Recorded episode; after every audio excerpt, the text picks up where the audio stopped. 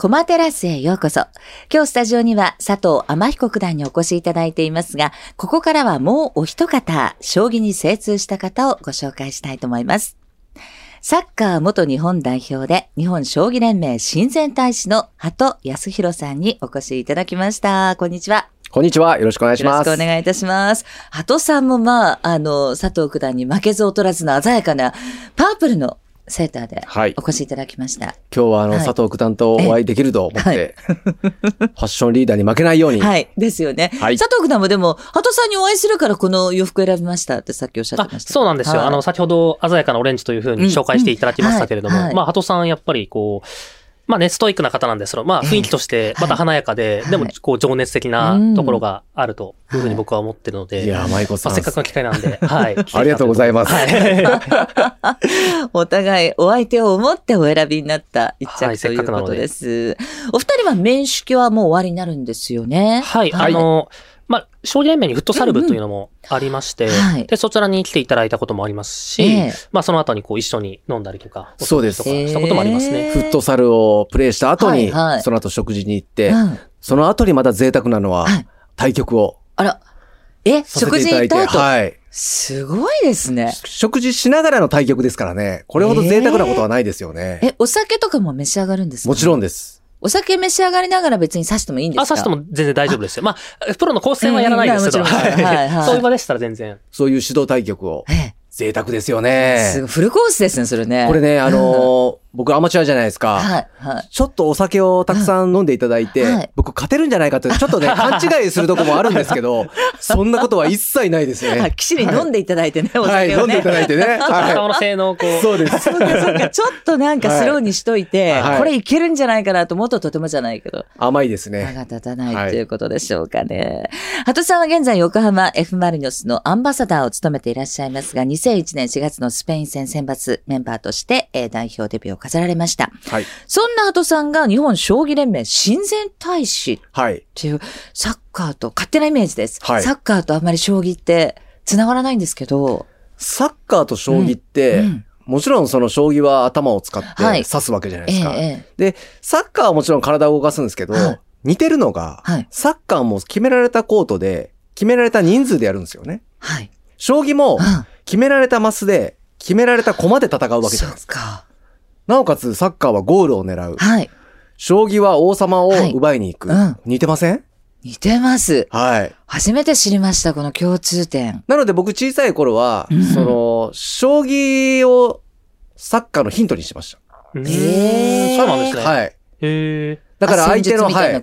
サッカーは相手の背後を取るためにはは、どういうふうに取るのかっていうのは、あ将棋で、やっぱりこう、一番前で戦う歩をうまく使いながら、相手を呼び寄せたりとか、うんそういうのがこう、サッカーにつながったっていうか、駆け引きに。へえ。え、じゃあサッカー選手にも将棋好きな方結構いらっしゃるんですか？何人かいます。多くはないですけど、うんうんはい。あ、そうですか。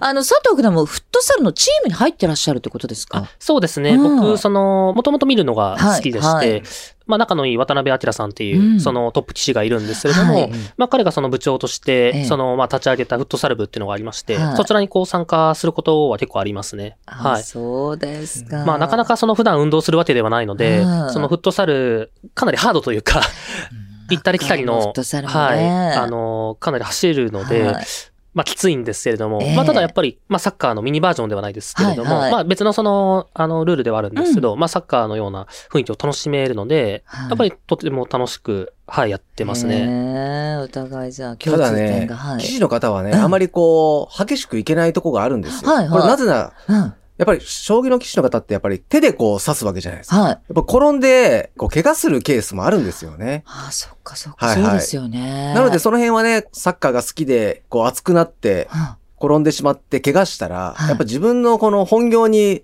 支障をきたすじゃないですか。そうですね。はい。その辺はね、ちょっと心配ですよね。そうですね。まあ、ただ僕はそのうんはい辺気にせずにやっちゃう時もありましたけどね。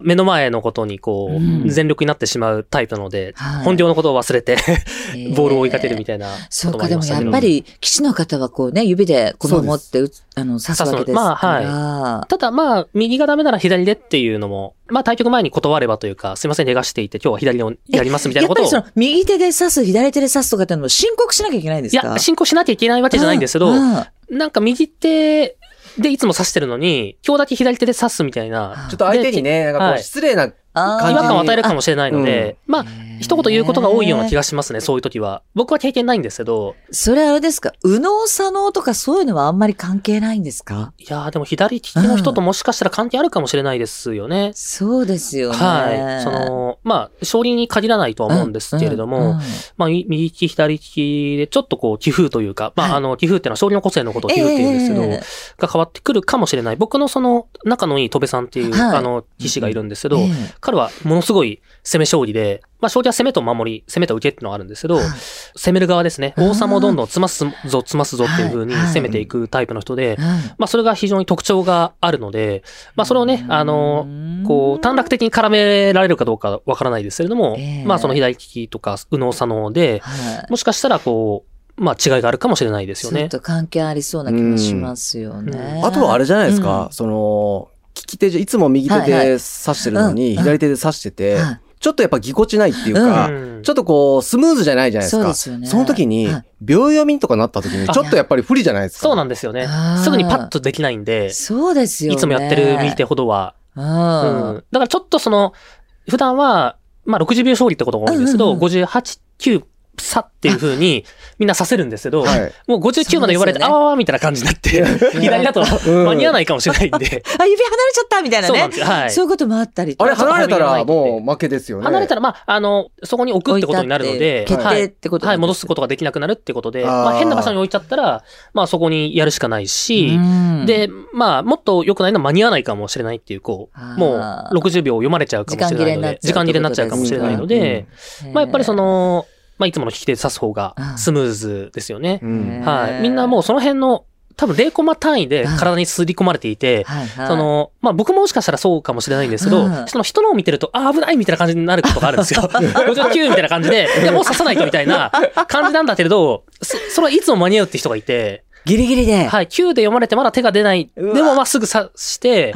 あ、なんか確かに切れてないかもみたいな、そういうこう、えーまあ職人芸みたいな、はい。でもその人の中に、リズムとしてあるんですよね。あるんもうでしょうねもう体内リズ59.8ム秒ぐらいで、はい、必ずさせるっていう。あはい。ー面白い。でもそう人それぞれねその辺はやっぱプロですよいや、ね。本当そうですね。でもその、プロのね、サッカー選手のお立場から見て、えーっと、佐藤九段は、はい。フットサルの選手としてはいかがですか？あのーどちらかといううんと、クレバーですよね。へえ。やっぱりこう、将棋もはいはいバランス型だと思うんですよ、僕、うんうん甘い子さんは。そうですね、はい。ね。バランス型だと思います。あなので、ん。サッカーの時も僕、ちょっとこう、観察してたはい。ら、そんなにこう、無茶なプレーもせーず、こう、しっかりとこう、周りの状況を見ながら、プレーをされてるなっていう印象です。へえじゃあやっぱり棋風とこう、似てますね。たりっていうのがあるのかもしれないですね。まあなんかよく言っていただいたような気がするんですけど、はい。でもなんかその、よくイニエスタ選手とか、シャビ選手はこう、首を振って周りを見るとか、うん。あの言うんですよね。はい。その、サッカーのピッチのコート内にいても、はい。その、まあ、さっきの話じゃないですけど、うん俯瞰して盤面を見られるように、うん。そしてこうリアルタイムで動いていくじゃないですか、サッカーの盤面って。うん。それをこう常に把握するために、こう常に首を振って状況を確認するっていう風に言うと思うんですけど、まあ自分をそれ真似してみたりとか、うんあ、こういう時はちょっと周りを見るんだなとか、そういうことをちょっとこう、まあ、アマチュアがね、その、プロが指してる勝利をはいはい真似してみるのと似たような感じで、うんあ、そあの、そういうことを言うから、ちょっと自分もやってみようみたいな感じでできるの楽しさですよね。ああ、そうですか。まあ、なんで模倣からね、始まったりってありますからね。い、や、思わぬところで、はいサッカーと将棋の共通点、教はいえていただきました。この後もお二人にお話を伺っていきます。